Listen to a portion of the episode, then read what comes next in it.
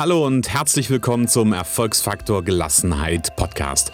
Heute mit der Folge Nummer 44 und unter dem Titel Perfektionismus killt Gelassenheit schauen wir uns heute an, ja, was Perfektionismus mit deiner möglicherweise schon vorhandenen Kompetenz der Gelassenheit macht. Ich wünsche dir ganz, ganz viel Spaß dabei.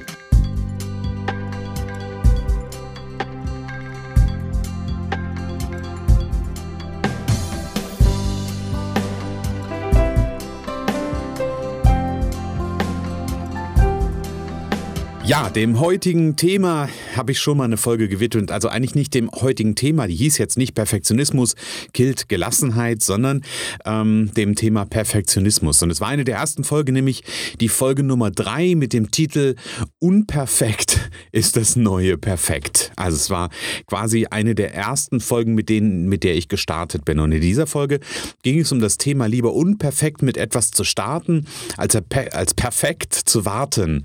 Also dass es auch durchaus mal unperfekt losgehen kann. Und das ist, wie ich finde, nach wie vor ein ganz, ganz wichtiges Thema und auch eines, welches mir sehr häufig im Coaching begegnet. Da sind dann Menschen, die darauf warten, dass X, Y oder Z endlich fertig sind, um mit irgendwas ans Licht zu kommen, mit irgendetwas anzufangen. Und das nur, weil sie selber der Meinung sind, wohlgemerkt, nur weil sie selber der Meinung sind, dass das noch gebraucht wird. Aber das ist heute gar nicht das Thema. Denn heute will ich ähm, aus einer ganz anderen Perspektive auf das Thema Perspe per Perfektionismus, genau darauf will ich schauen. Also ich will es mal aus einer anderen Blickrichtung beleuchten, nämlich aus der Perspektive, was denn dieser Perfektionismus im Alltag mit uns und mit unserer vielleicht sonst durchaus vorhandenen Kompetenz der Gelassenheit macht. Und lass uns hier mal zwei Situationen anschauen, die du vielleicht aus dem beruflichen oder auch aus dem geschäftlichen, vielleicht auch aus dem privaten Alltag kennst. Und der erste Aspekt ist, es geht ja immer um den eigenen Anspruch. Und vielleicht kennst du so Momente, in denen du feststellst, dass das, was du tust, oder besser das, was du getan hast, irgendwie noch nicht so war, wie es deiner Vorstellung entspricht oder wie es in deiner Vorstellung optimal war. Du also für dich eine große Diskrepanz zwischen dem Soll und dem Ist-Vergleich hast.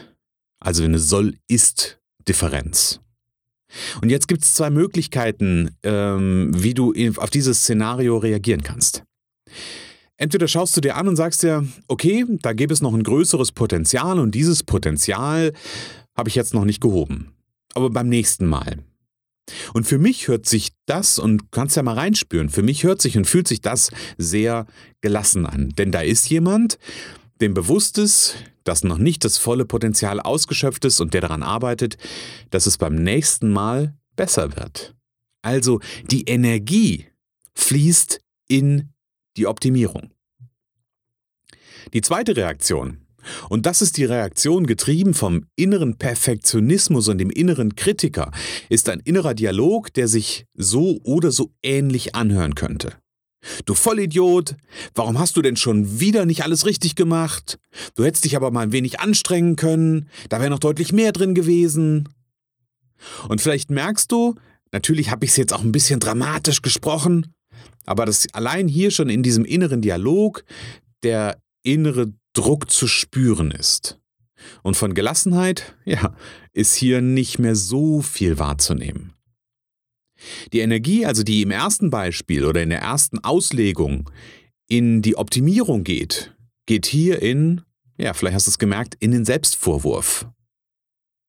Und das ist das eine Beispiel. Das eine Beispiel quasi mit unserem eigenen Anspruch umzugehen. Und das andere Beispiel bezieht sich auf das Miteinander. Zum Beispiel im Führungsalltag. Es geht nämlich um den eigenen Anspruch an andere.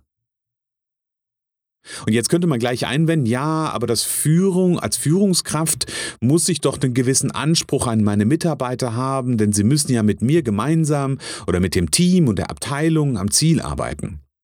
Grundsätzlich ist es ja so, wir haben auf irgendeiner Persönlichkeitsebene oder einer Bewusstseinsebene haben wir immer, immer, immer einen Anspruch an andere. Oder ich sage es mal anders, wir haben ein Bedürfnis welches wir an andere richten. Das ist so. Nur jetzt können wir im Alltag folgende Szenarien wiederfinden und schau mal, ob du sowas auch aus deinem Alltag kennst. Stell dir vor, du, du, delegierst eine Aufgabe an einen Mitarbeiter und du bist der Meinung, dass du mit dem Mitarbeitenden alles ausführlich besprochen hast, was es zu bedenken gibt. Hast dir also für die Übergabe ganz viel Zeit genommen. Tja, und dann passiert, was passieren muss. Die Aufgabe geht so richtig, richtig schön in die Hose. Und auch hier in diesem Beispiel gibt es wieder zwei Möglichkeiten, wie du da dran gehen kannst. Du kannst als Führungskraft mit dem Mitarbeiter sprechen und den Fehler in aller Ruhe klären und gemeinsam mit der betreffenden Person nach einer Lösung für das Problem in der Zukunft suchen. Vielleicht muss an der Übergabe noch etwas nachgefeilt werden, vielleicht hat der Mitarbeiter noch fachliches Wachstumspotenzial für genau diese Aufgabe, bei dem du ihm vielleicht sogar weiterhelfen kannst. Dir ist also bewusst, dass das alles nicht so gut gelaufen ist und setzt einen Haken dahinter und sagst, okay, in der Zukunft, und da schauen wir hin, finden wir eine Lösung.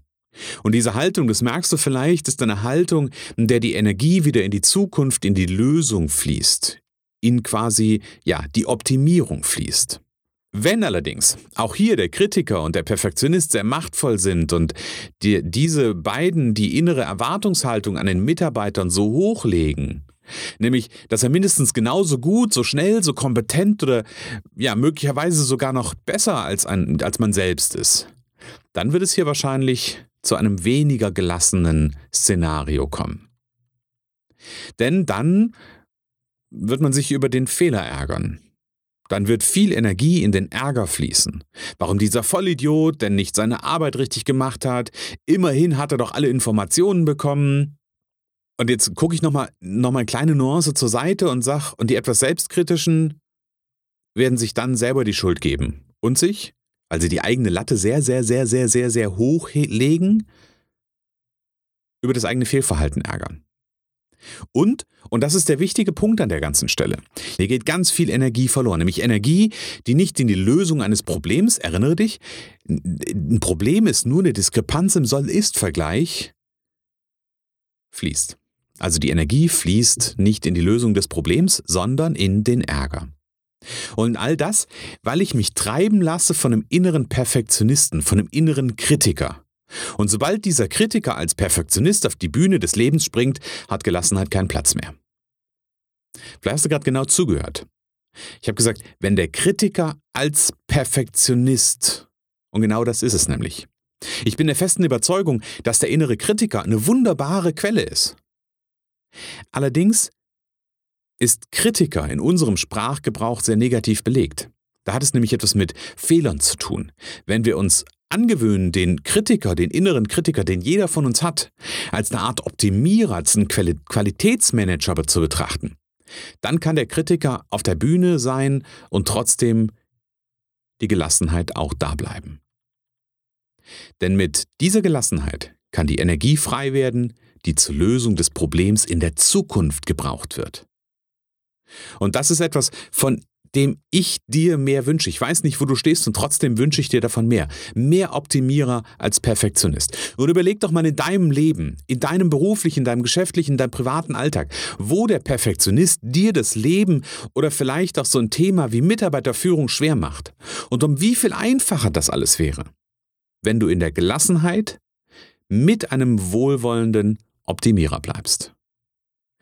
Das war die heutige Folge. Ich wünsche dir ganz, ganz viel Spaß beim Reflektieren. Freue mich schon jetzt auf die nächste Folge und sage alles Liebe und alles Gute und bis bald.